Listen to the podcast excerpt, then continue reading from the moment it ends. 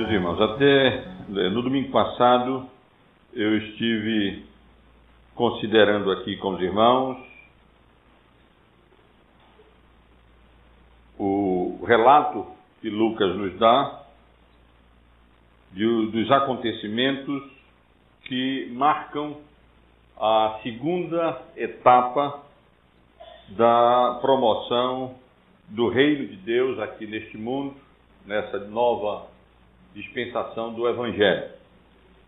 Tenho procurado ressaltar várias vezes para os irmãos que o livro de Atos, conforme o próprio esboço que o Senhor Jesus nos fornece no capítulo 1, no versículo de número 8, se encontra dividido em três grandes partes.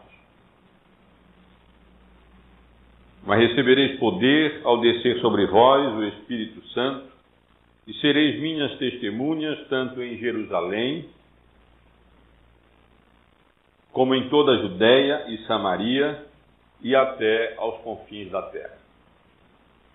Do capítulo 1 até o capítulo 7 do livro de Atos, nós temos o registro de vários acontecimentos relacionados a essa capacitação dos apóstolos, especialmente da igreja primitiva, com o poder do Espírito Santo, e o testemunho que a igreja de Cristo prestou, especialmente na cidade de Jerusalém.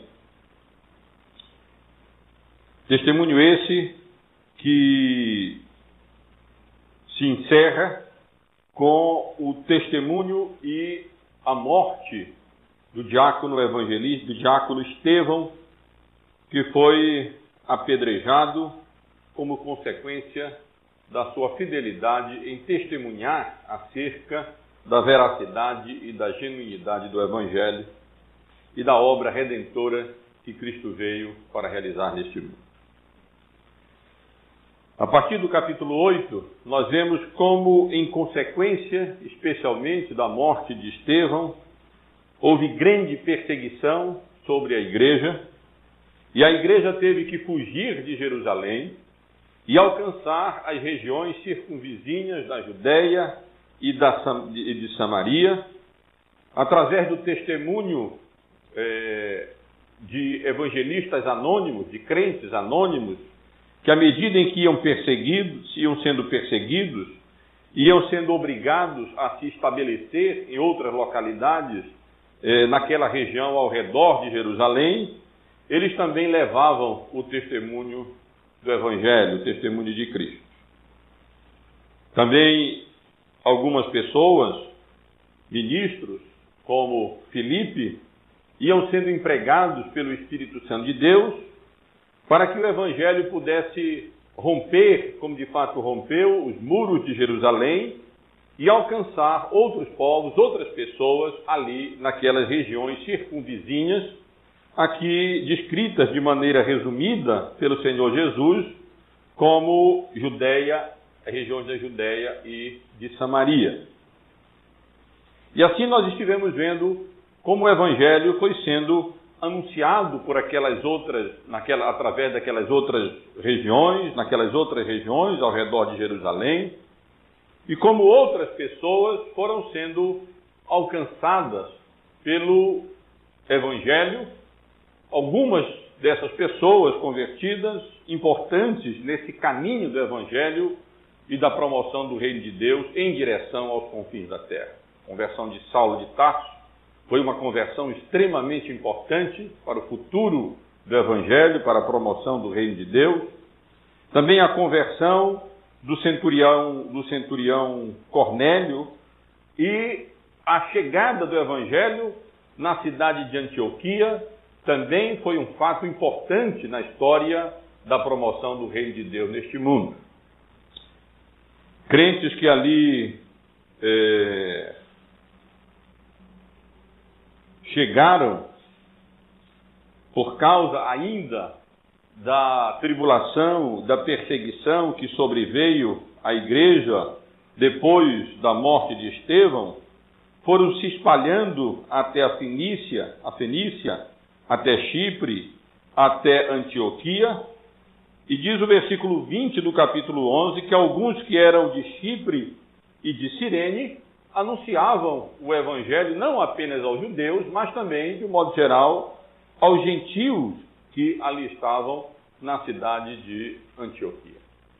E eu pude ver aqui com os irmãos como a igreja foi ali estabelecida, fundada, como a igreja foi estabelecida, confirmada na cidade de Antioquia, como aqueles irmãos deram é, bom testemunho, provendo recursos para assistirem aos crentes mais carentes da igreja de Jerusalém, compartilhando com aqueles que haviam compartilhado com eles o Evangelho, agora também os recursos materiais para que eles pudessem subsistir no período de fome que viria sobre a cidade de Jerusalém, na verdade, sobre toda aquela região ali do Império Romano. Nos últimos domingos eu estive estudando aqui com os irmãos uma nova onda de perseguição que sobreveio à igreja primitiva, quando Herodes Agripa I, o rei daquela região da Judéia e de Samaria, sob o domínio do Império Romano, é, suscitou e levantou mesmo, empreendeu contra a igreja do Senhor Jesus. Ele perseguiu várias pessoas, é, prendia os crentes para maltratar os crentes, passou Tiago, o apóstolo, um dos apóstolos do Senhor Jesus, ao fio da espada, prendeu Pedro com o propósito de matá-lo, mas foi frustrado no seu propósito pela vontade soberana e por uma intervenção extraordinária de Deus, que através de um anjo libertou Pedro da prisão em atendimento às orações da igreja em Jerusalém, que ali estava orando pelo, pela libertação, pela vida do apóstolo Pedro. E no domingo passado eu estive aqui considerando com os irmãos o final dessa história descrita no capítulo 12, quando Herodes, o perseguidor e usurpador da glória de Deus, não glorificando a Deus, mas aceitando a glória que deveria ser tributada a Deus, foi ali vingado pelo próprio Deus e foi morto, comido por vermes.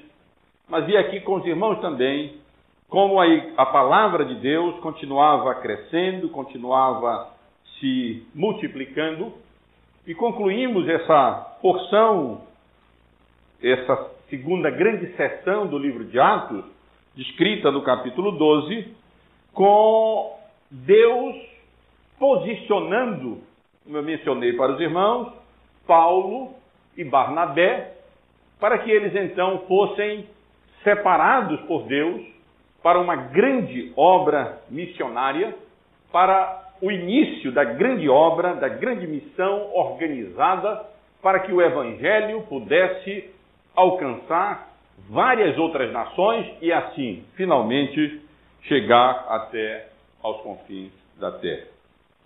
O final do último versículo do capítulo 12, do versículo 25, nós lemos que Barnabé e Saulo cumprida a sua missão, aquela missão de levar o, aquele donativo, aquela ajuda diaconal dos crentes de Antioquia, mais prósperos, à igreja de Jerusalém, quando todo aquele acontecimento ali ocorreu, com, no que diz respeito à perseguição levantada por Herodes e a libertação de Pedro e a, depois a morte de Herodes.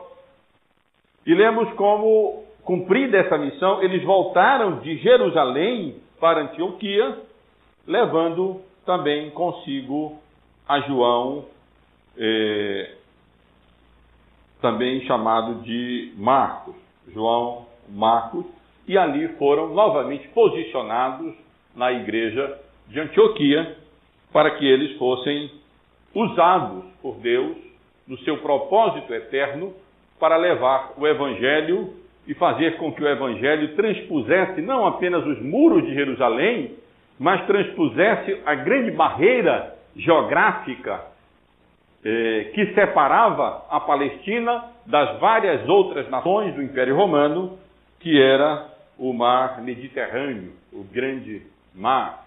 E aí então, como nós vamos ver a partir da semana que vem, se Deus permitir, nós veremos o apóstolo Paulo iniciando as suas três grandes viagens missionárias, através das quais o Evangelho foi anunciado a tantas nações e a tantas pessoas por, todas aquelas, por toda aquela região ali ao redor do mar Mediterrâneo que constituía o grande Império Romano na época. Eu quero chamar a atenção dos irmãos hoje para esses três primeiros versículos, especialmente. Primeiro, porque eles formam uma unidade bem clara aqui, nesse relato que agora começa no capítulo 13. É, como também eles são versículos importantes, porque eles estão exatamente aqui nessa fronteira.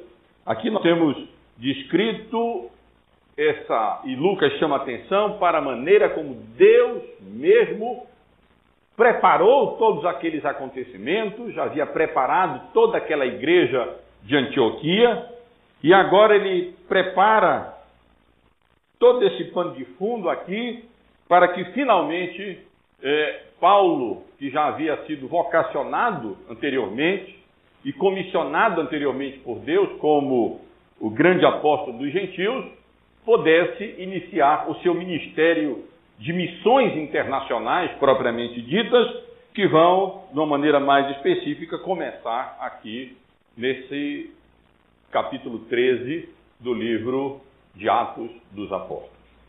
Portanto, aqui temos essas três grandes divisões, capítulo 1 até o capítulo 7, o evangelho se estabelecendo em Jerusalém, capítulo 8 até o capítulo 12, o evangelho se estabelecendo na Judéia e na Samaria, em Samaria, não obstante todas as perseguições, a palavra de Deus se multiplicava, crescia, de acordo com a vontade soberana do Senhor.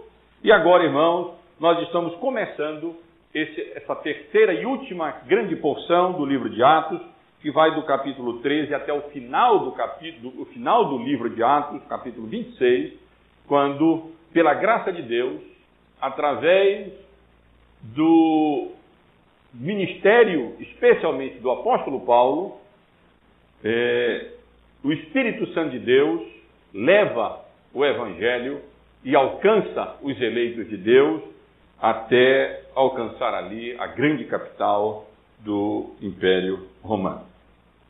E aqui, portanto, nesses versículos, o que nós temos é esse início da grande missão organizada internacional para levar o Evangelho até aos confins da terra.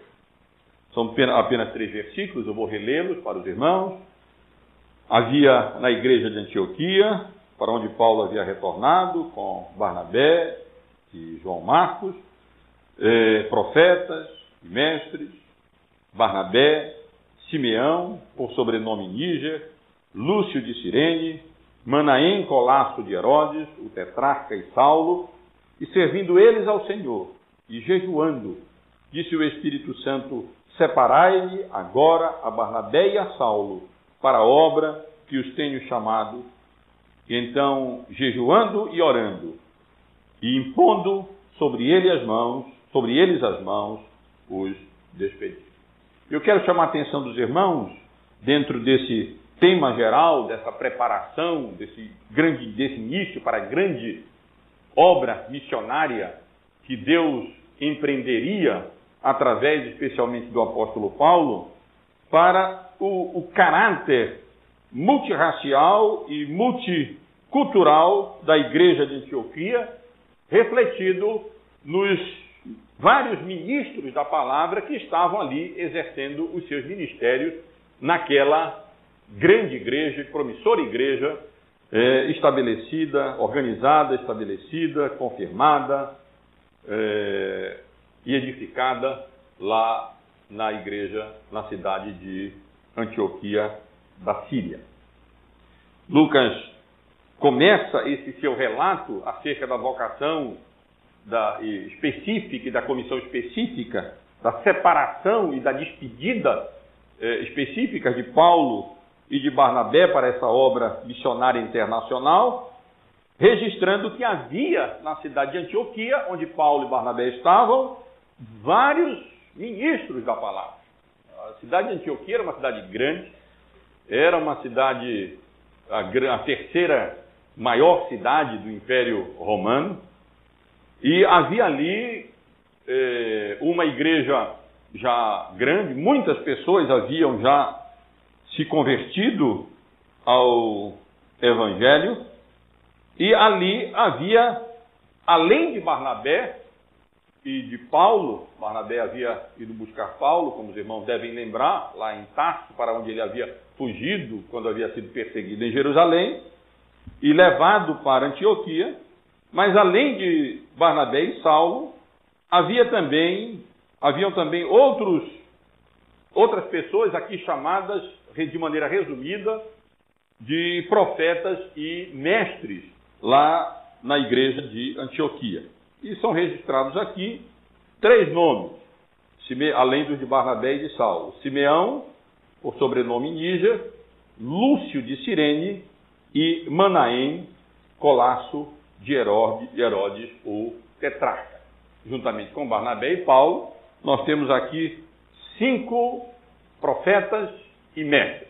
Não é possível dizer se algumas dessas pessoas aqui eram profetas e outras pessoas aqui eram mestres, ou se é, a referência aqui é geral e essas pessoas aqui relacionadas eram todas elas profetas e mestres.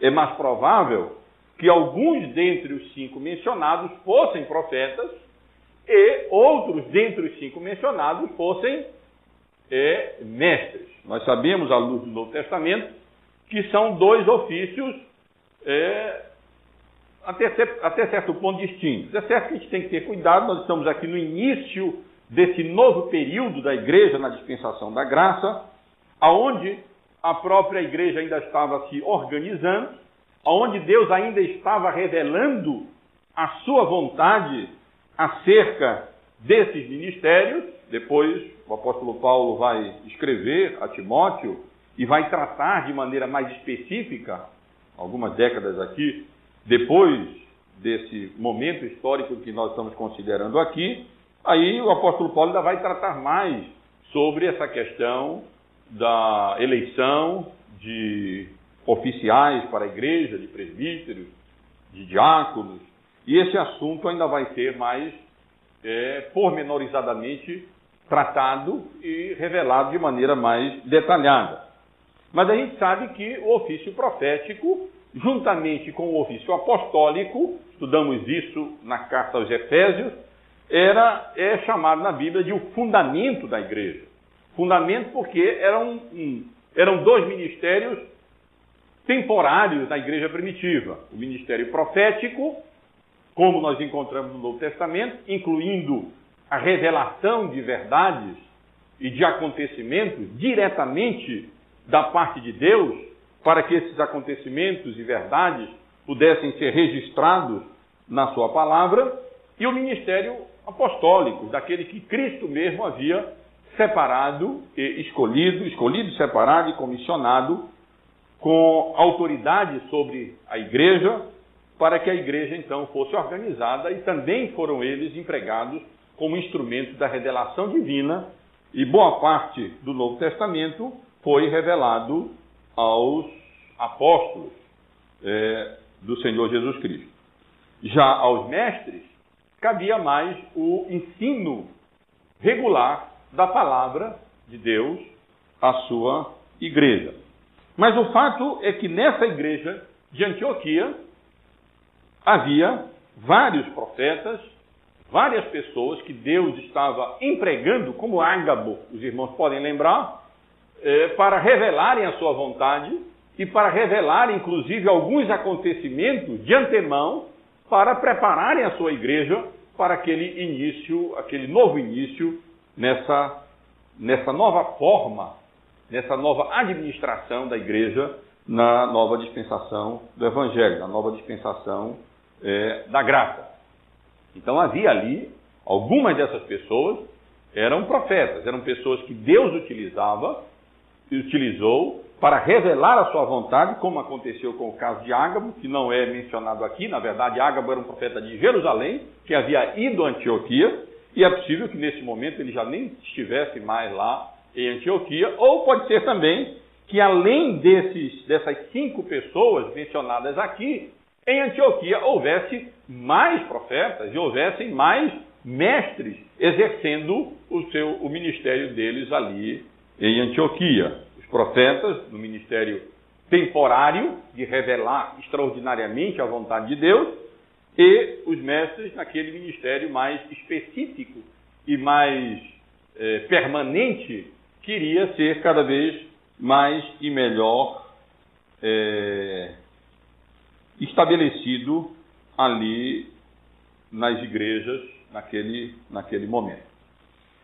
Bom, dentre essas pessoas, Barnabé, os irmãos já conhecem bem. Era um judeu, era um levita, mas era um judeu da dispersão. Ele era natural de Chipre e foi um homem extremamente importante, e é bem possível que ele seja aqui mencionado primeiro, não apenas pela idade dele, por provavelmente ser mais velho que os outros, mas por ter mesmo um papel de liderança naquele momento ali na igreja de Antioquia. Como os irmãos lembram, as pessoas iam anunciando o evangelho ali em Antioquia e aprove a igreja de Jerusalém enviar Barnabé para ver as coisas como estavam acontecendo, e lá Barnabé confirmou de fato a obra da graça de Deus em Antioquia, e sabendo que a igreja precisava de mestres, foi a, a, a Tarso, chamou Paulo e passou ali cerca de um ano doutrinando e ensinando a igreja de é, Jerusalém.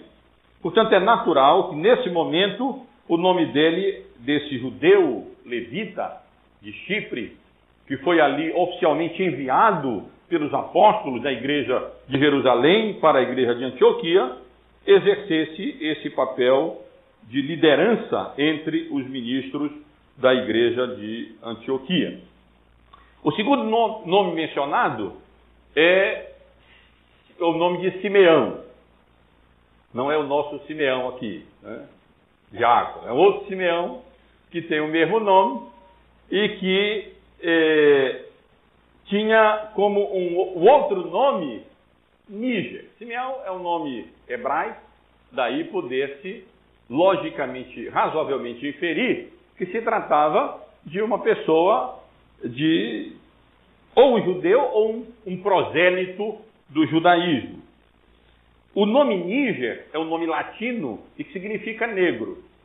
E bem possivelmente, quase certamente, um dos líderes da igreja de Antioquia era um judeu africano, ali do, provavelmente do norte da África, de compleição escura, negra, e era, bem possivelmente, quase certamente, é, identificado ali, é, entre provavelmente outros Simeões que poderiam haver ali na igreja de Antioquia, com esse nome de Níger, identificando. Era o Simeão negro, o Simeão de pele escura, aquele crente ali, provavelmente do norte da África, e que estava é, é, exercendo seu ministério de profeta ou de mestre ali na igreja de Antioquia. Lúcio era o outro ministro da igreja de Antioquia, aqui chamado de Lúcio de Cirene, tem um nome latino. Lúcio, na verdade, é um nome é, é, latino e é bem possível, assim pensam vários intérpretes, vários comentaristas do livro de Atos, que ele foi um dos fundadores da igreja de Antioquia.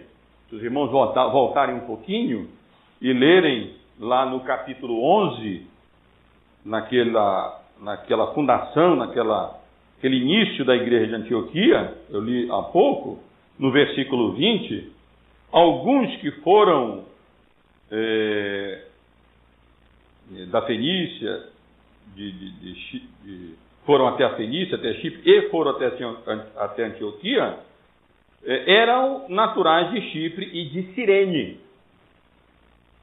E foram então até Antioquia e falaram também aos gregos, anunciando-lhes o evangelho. Então não é nem um pouco difícil, apenas poucos anos haviam se passado, pouco tempo havia se passado, desde aquela organização ali, aquela fundação da igreja em Antioquia, que Lúcio de Cirene, essa pessoa que tinha pelo menos algum pano de fundo aqui é, latino, em virtude do seu nome, fosse um dos fundadores da igreja de Antioquia. Algumas pessoas, alguns estudiosos, pensam que se trata de Lucas, o autor desse livro. É, Lúcio é o nome latino para o nome grego Lucas. E Lucas é, evitava sempre mencionar o seu nome. Ele várias vezes estará presente na história do livro de Atos, os irmãos vão ver, acompanhando o apóstolo Paulo em algumas partes das suas viagens missionárias, mas ele não se menciona pelo nome, não se identifica pelo nome. Nós sabemos que ele está presente quando ele, no seu relato, passa a dizer: não apenas eles partiram de tal lugar e foram para tal lugar e anunciaram o evangelho em tal lugar, mas ele diz: nós fomos de tal lugar e aportamos em tal lugar, e então o evangelho foi pregado ali em tal lugar. Mas nós não sabemos se esse Lúcio de Cirene, que levou provavelmente o evangelho, um dos que primeiro falou o evangelho do evangelho aos gentios na cidade de Antioquia, é de fato, Lucas, o autor do terceiro evangelho e o autor do livro é, de Atos dos Apóstolos.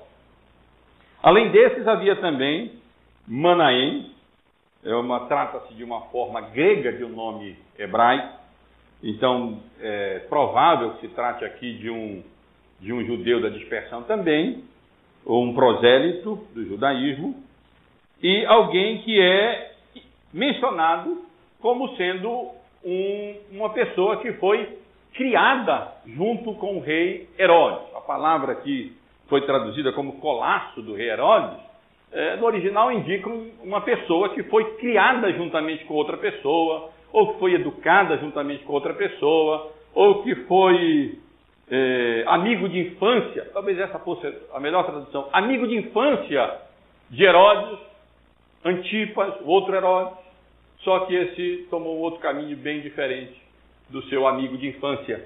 Herodes Antipas se tornou perseguidor da igreja, foi o responsável pela morte de João Batista, e é, Manaém, amigo de infância de Herodes, tornou-se um dos ministros da igreja de Antioquia.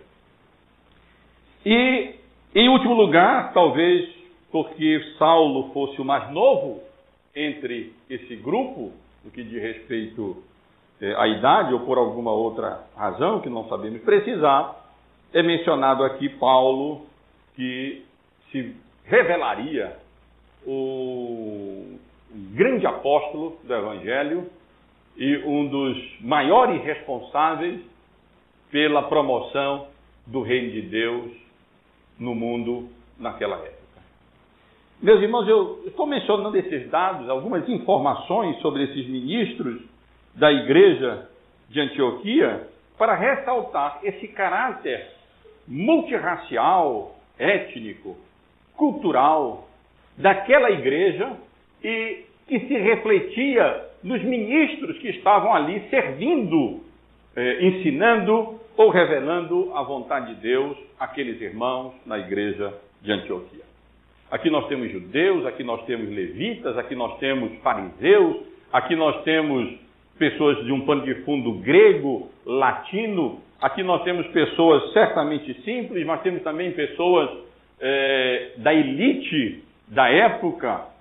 Manaém certamente foi uma pessoa assim, tendo, tendo sido companheiro, amigo de infância, criado com o rei Herodes, mas aqui nós vemos essa diversidade é, impressionante do Evangelho naquela grande cidade ali, em Antioquia, e não é de estranhar que essa cidade tenha sido usada por a igreja nessa cidade tenha sido usada por Deus para essa grande missão internacional, especialmente através de, Barnabé, de Paulo e de Barnabé.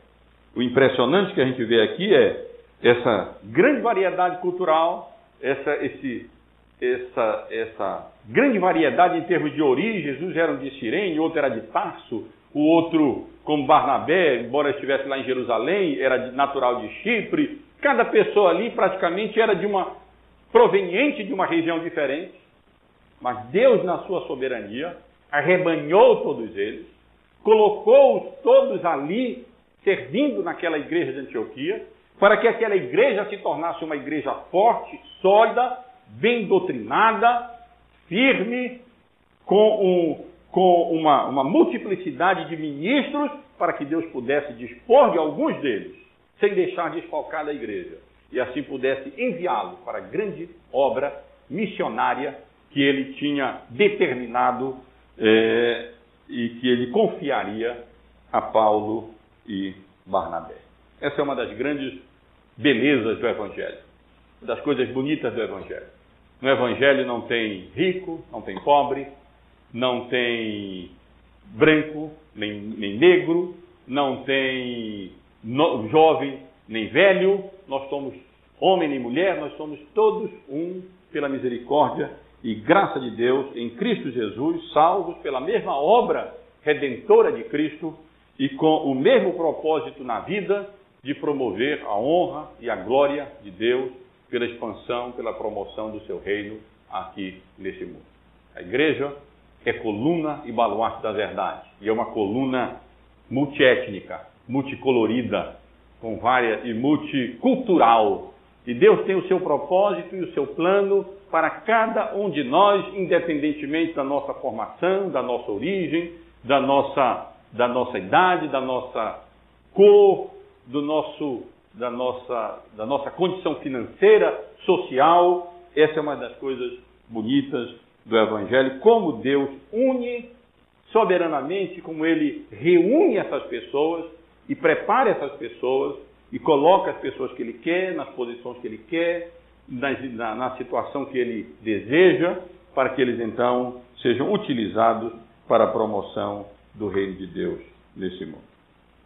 Mas se no versículo 1, com base no versículo 1, eu quis chamar a atenção dos irmãos para esse caráter multirracial, multicultural da igreja de Antioquia, refletida nos seus ministros da palavra, profetas, que eram fundamento da igreja, e mestres ali estabelecidos para a instrução e edificação da igreja, no, com base no versículo 2 do capítulo 13, eu quero chamar a atenção dos irmãos para a separação de Paulo e Barnabé para a obra missionária internacional que Deus havia estabelecido para que eles, especialmente o apóstolo Paulo, viessem a realizar.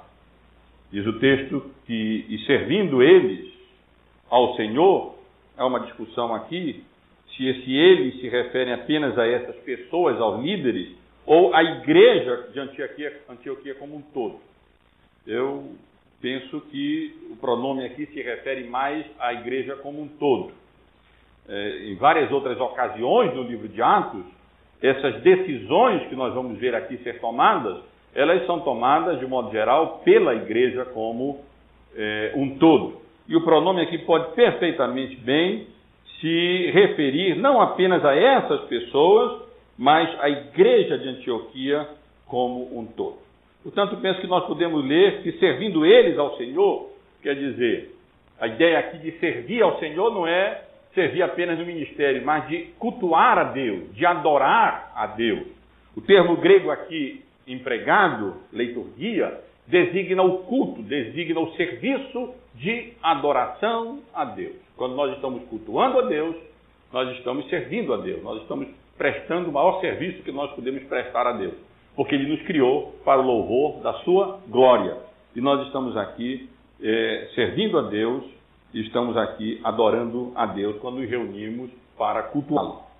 E diz o texto que foi exatamente nesse contexto de culto, a igreja servindo a Deus, adorando a Deus, cultuando a Deus, nesse contexto de culto público, essa é a ideia que o texto original quer transmitir, que eles então, também jejuando, disse o Espírito Santo: Separai-me agora a Barnabé e a Saulo para a obra que os tenho é, chamado.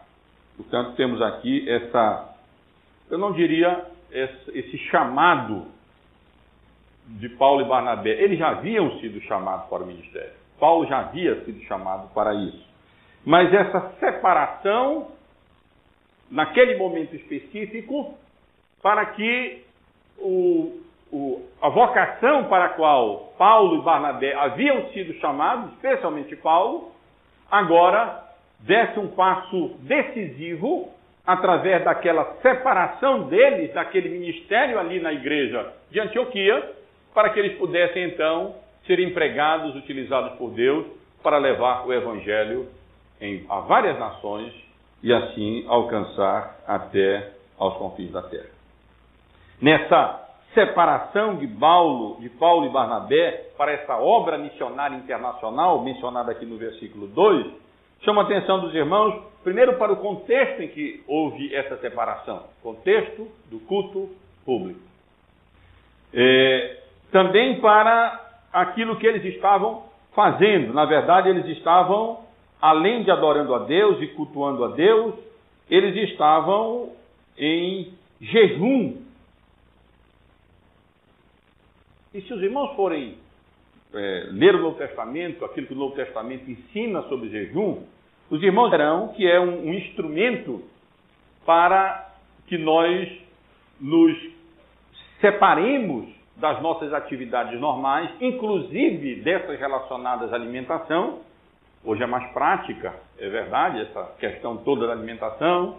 A gente vai, bom, acho que eu ia passar fome, dependesse da alimentação de mim mesmo, né? mas não é, é bem mais fácil que no passado. Hoje a gente tem um fogão a gás, liga lá, põe o feijão, o arroz, já tem até comidas mais prontas.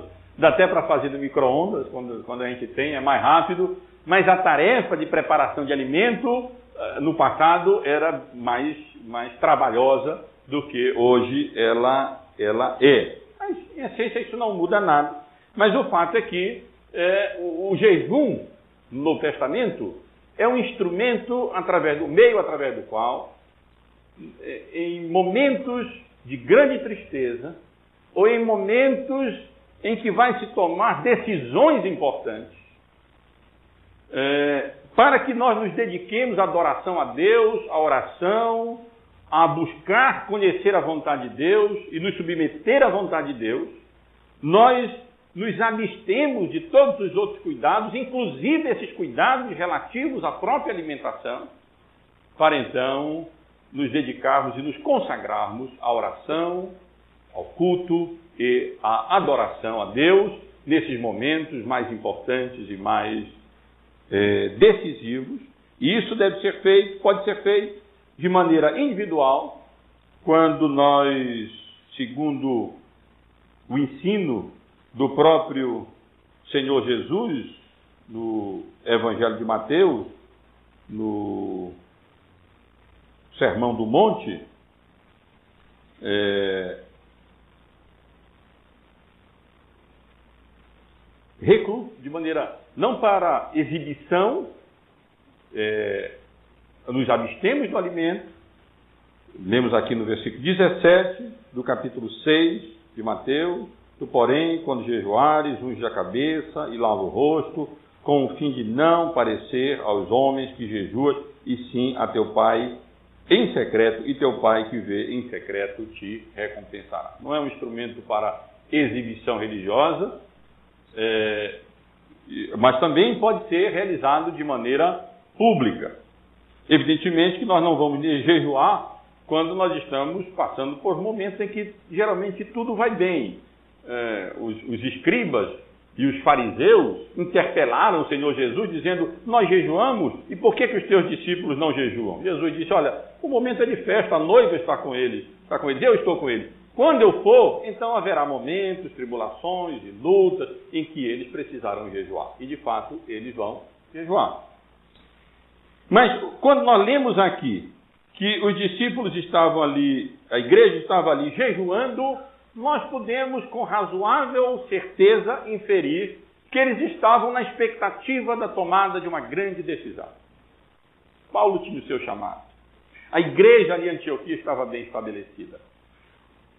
As coisas pareciam indicar que um novo, uma nova etapa, um novo momento dessa obra de Deus de promoção do Evangelho é, deveria ser iniciada. Não apenas ali em Jerusalém, não apenas ali na, na Judéia, em Samaria, ali na cidade de Antioquia, mas havia ali o grande mar vermelho, o grande mar Mediterrâneo à frente, poderia se alcançar vários outros países, e certamente nós podemos conceber aqui aquele, aquele chamado de Deus no coração do apóstolo Paulo, olha a obra evangelística, missionária, para a qual Deus o havia chamado como apóstolo dos gentios. Mesma coisa ali com Barnabé, aquela grande igreja, compreendendo que Deus havia, estava ali eh, de alguma maneira, iria utilizá-las para cumprir o seu propósito de levar o Evangelho até os confins da terra, e lá está ali a igreja adorando a Deus, servindo a Deus, jejuando, nessa expectativa de conhecer a vontade de Deus, de saber exatamente o que fazer, de compreender como o Evangelho poderia continuar nessa sua marcha até alcançar os confins da terra e alcançar os gentios e assim o nome de Deus e o reino de Deus e sendo promovido e glorificado no mundo. E é nesse contexto, irmão, de culto público, de jejum, que o Espírito Santo de Deus então manifesta claramente a sua vontade de maneira provavelmente aqui extraordinária, revelando aos profetas ali existentes, existentes naquela igreja, que Paulo e Barnabé deveriam ser destacados dos outros ministros, deveriam ser separados dos outros ministros. A igreja ficaria ali confiada aos outros ministros que lá ficariam. E Paulo e Barnabé, então, seriam é, destacados, separados e encaminhados para a obra missionária para a qual Deus os havia chamado. E finalmente, irmãos, quero chamar atenção no versículo 3, não para a separação de Paulo e Barnabé para essa obra, mas para o que aquilo é chamado, como é chamado aqui, para a despedida desse grupo missionário, desse encaminhamento desse grupo missionário para a obra ali a partir da igreja de Antioquia. Então, jejuando e orando e impondo as mãos sobre sobre eles, e pondo sobre eles as mãos, os despediram. Nós temos três atos aqui nessa despedida, acompanhando essa despedida de Paulo, Barnabé e do ajudante João Marcos, que está aqui no segundo plano, né, nessa obra missionária que seria iniciada por eles. Novamente, jejum, oração e imposição de mãos. Eles orando, adorando e jejuando, Deus separou Paulo e Barnabé. E havendo separado Paulo e Barnabé, eles continuaram orando, essa é a ideia, e continuaram jejuando, preparando tudo, até que chegou aquele momento em que finalmente eles, a igreja oficialmente ali se unia a Paulo e Barnabé, como responsável, responsável por eles, é, e aqueles, aquelas, aqueles companheiros de ministério, então, impondo a mão sobre eles, não é uma ordenação para o ministério. Isso aqui não deve ser compreendido é, de maneira semelhante ao que aconteceu em Atos 6, quando eles foram, os diáconos foram ali ordenados. Paulo e Barnabé já haviam sido ordenados ao ministério. Eles já haviam sido comissionados para o ministério. O que nós temos aqui é a igreja, especialmente ali os colegas de ministério, dizendo: meus irmãos, vão com Deus, vão em paz. Deus chamou vocês. Nós continuaremos aqui orando por vocês. E o que vocês precisarem, nós estaremos aqui à disposição para é, ajudar e continuaremos intercedendo para que Deus seja gracioso para com essa obra é, que vocês estão realizando. Podemos certamente inferir que eles ali levantaram os fundos para viagens e a passar. Vamos ver como, como, como eles irão partir dali para o porto de Seleucia, dali pegariam um navio, iriam navegar para Chipre, então iriam avançar na viagem missionária, e então aquela igreja ali. É, é,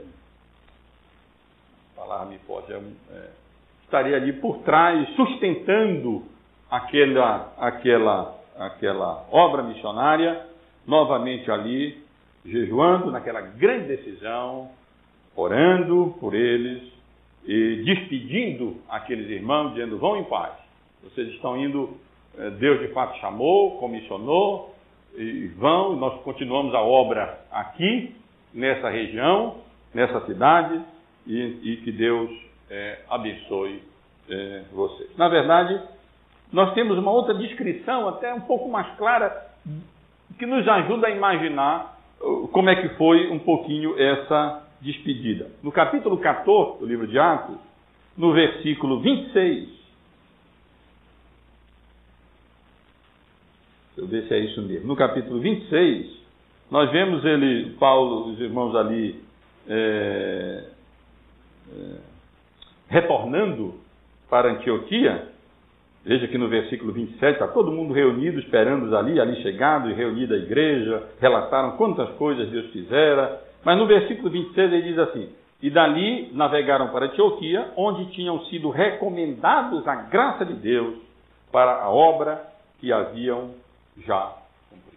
O que na verdade nós vemos aqui no versículo 3 do capítulo 13 é aqueles, aquela igreja, especialmente aqueles ministros, colegas de ministério, recomendando aquele grupo missionário a graça de Deus para a obra missionária que eles haviam sido chamados e eles iriam, pela misericórdia de Deus, dar.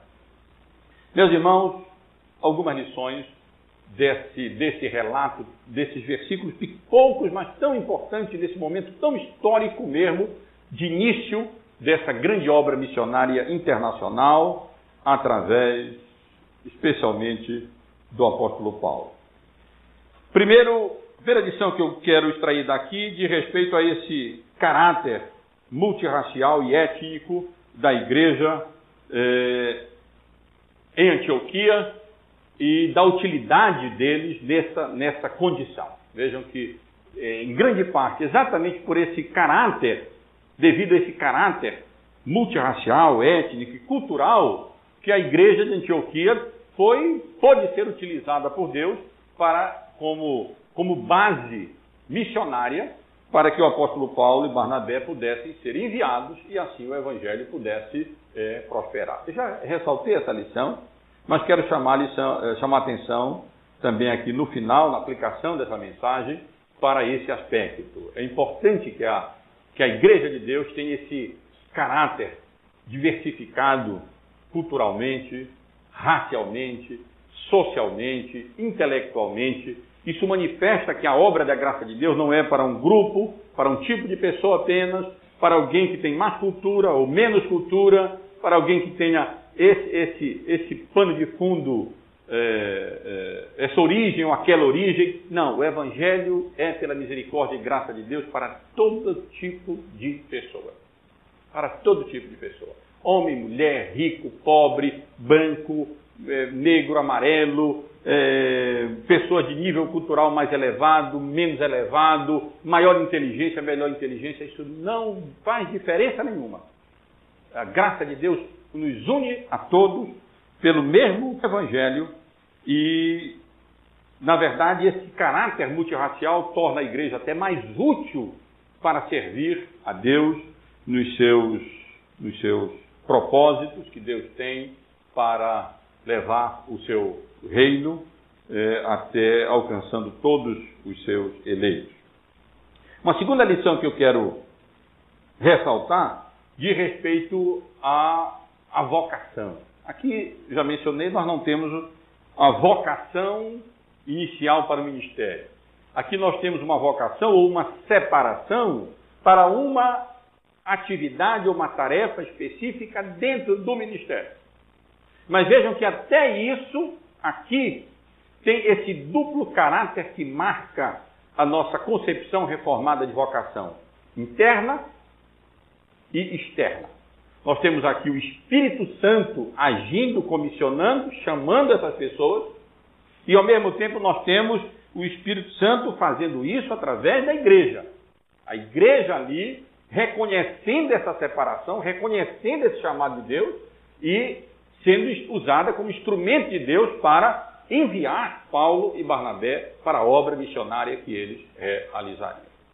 Nós erramos se nós enfatizamos apenas o caráter é, institucional da vocação, a igreja reconhecendo, determinando, mas nós também é, erramos se nós reconhecemos apenas o caráter interno, místico, ou até, no caso aqui, extraordinário do Espírito Santo de Deus chamando. Na vocação para o ministério e, até certo ponto, na, na vocação ou na separação para as atividades específicas dentro do ministério. Nós vemos esse, essa dupla atuação. Lá estava a igreja reunida.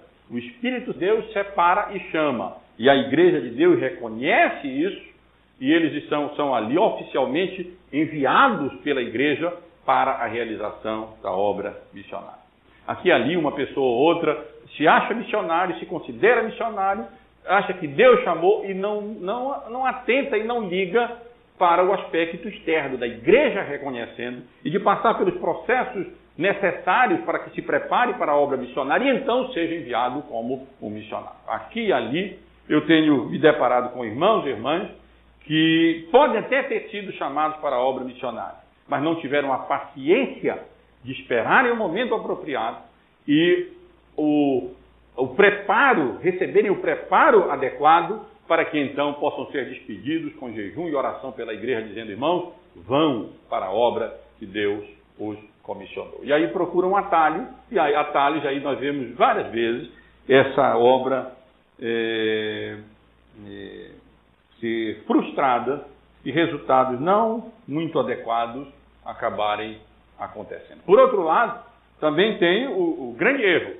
de, de, se ter apenas o, o, caráter institucional. Então vamos organizar a igreja, missão, fazer missão é bom, é, fazer, levar o evangelho é uma coisa certamente boa, então nós vamos decidir isso aqui, vamos organizar isso aqui, então vamos designar fulano e beltrano, vamos patrocinar, providenciar as coisas, eles vão ser enviados para o campo missionário. Deus, o Espírito Santo de Deus, não entrou em tudo isso. E nós vemos as, as coisas sendo frustradas. Não precisa pensarmos apenas em, em missões internacionais. Pode ser aqui no nosso Interlan paraense mesmo. Quantas congregações nós temos no nosso próprio presbitério, que foram organizadas no passado, mas ficaram ali sem, sem prosperarem, sem nada, sem nenhum, sem nenhum tipo de, de trabalho melhor realizado, parece que foram organizadas mais ou por iniciativas individuais ou simplesmente por decisões eclesiásticas, mas que não foram realmente é, dirigidas, conduzidas e abençoadas pelo Espírito Santo de Deus. Deus nos dê graça nesse sentido para podermos perceber essas, essas duas coisas. Vocação tem esses dois aspectos. E mesmo as atividades internas relacionadas ao ministério, é preciso que a gente perceba onde Deus está fazendo, onde Deus quer levar, onde Deus quer colocar, e pela misericórdia e graça termos a, a, a sensibilidade mesmo de servirmos como a igreja de Antioquia, preparando, subsidiando, ajudando, apoiando e orando esses irmãos que Deus de fato chamou para trabalharem num campo é, incipiente, num campo inicial, num campo é, bem mais difícil, na verdade, levando o Evangelho àqueles que ainda não conhecem o Evangelho da graça de Deus em Cristo Jesus. Outra lição, irmãos, que eu quero enfatizar, diz respeito à importância do culto público. As missões internacionais começaram no culto público. A igreja estava reunida, adorando a Deus, quando jejuando, quando o Espírito Santo de Deus chamou, separou Paulo e Barnabé para que eles fossem enviados naquela grande obra missionária internacional. Podemos dizer, portanto, sem medo, a, a missão internacional começou no culto público. Quando dois ou três se reúnem em nome de Cristo, ele se faz presente de maneira especial.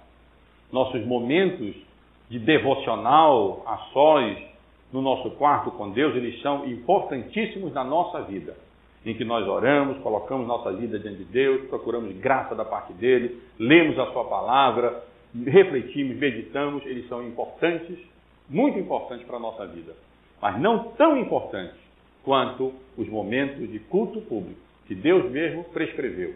Não é bom que nós deixemos de nos congregar, de nós deixemos de nos reunir. Quando nós estamos aqui presentes, é um momento especial, todos juntos, em união, em unidade, procurando servir ao Senhor, ser instruídos de acordo com a vontade de Deus e adorar a Deus.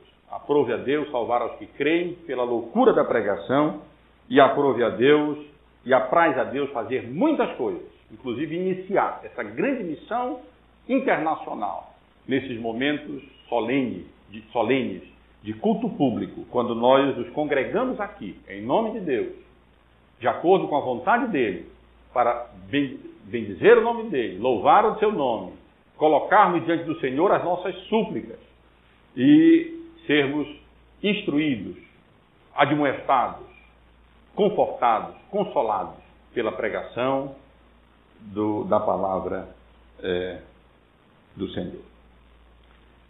E a última lição, irmãos, é talvez a lição central do texto.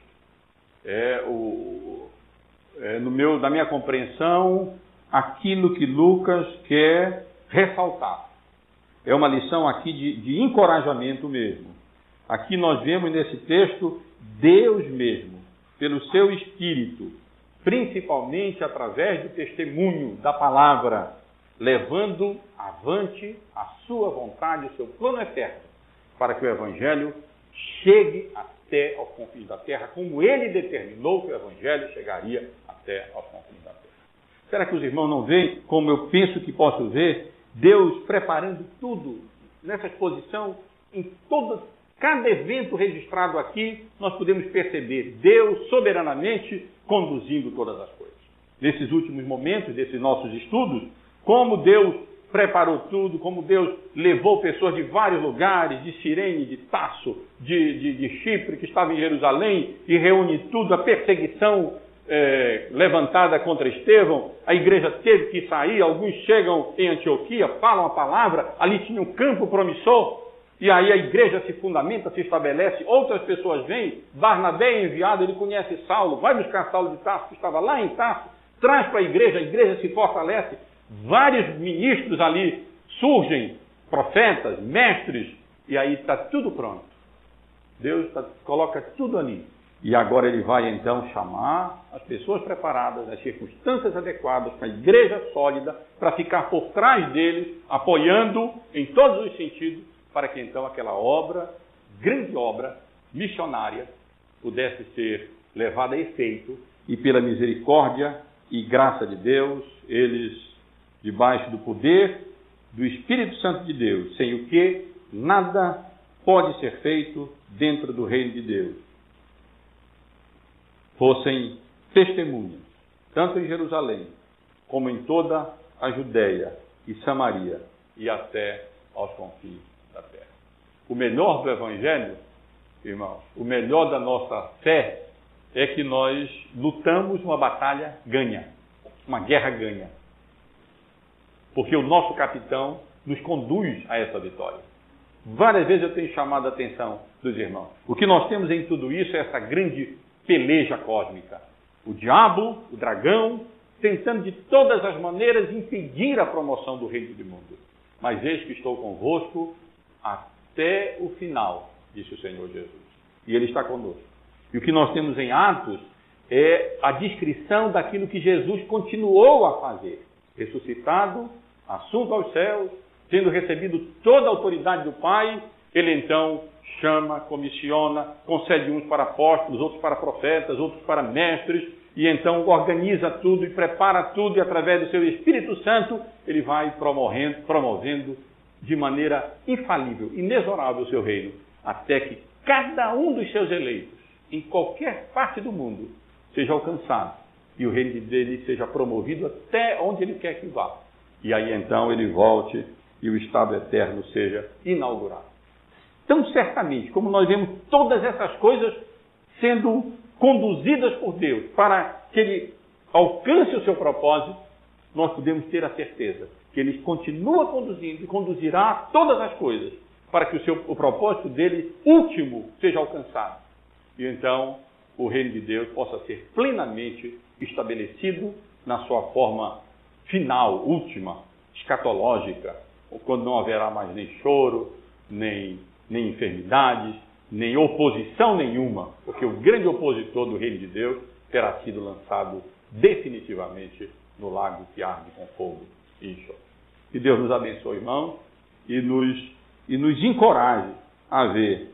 Nós somos aqui agentes de Deus. A igreja de Cristo é essa coluna e baluarte da verdade. Aonde Deus nos coloca. Essa é uma das grandes lições da, da, da fé reformada. Aonde Deus nos coloca, Deus tem os seus propósitos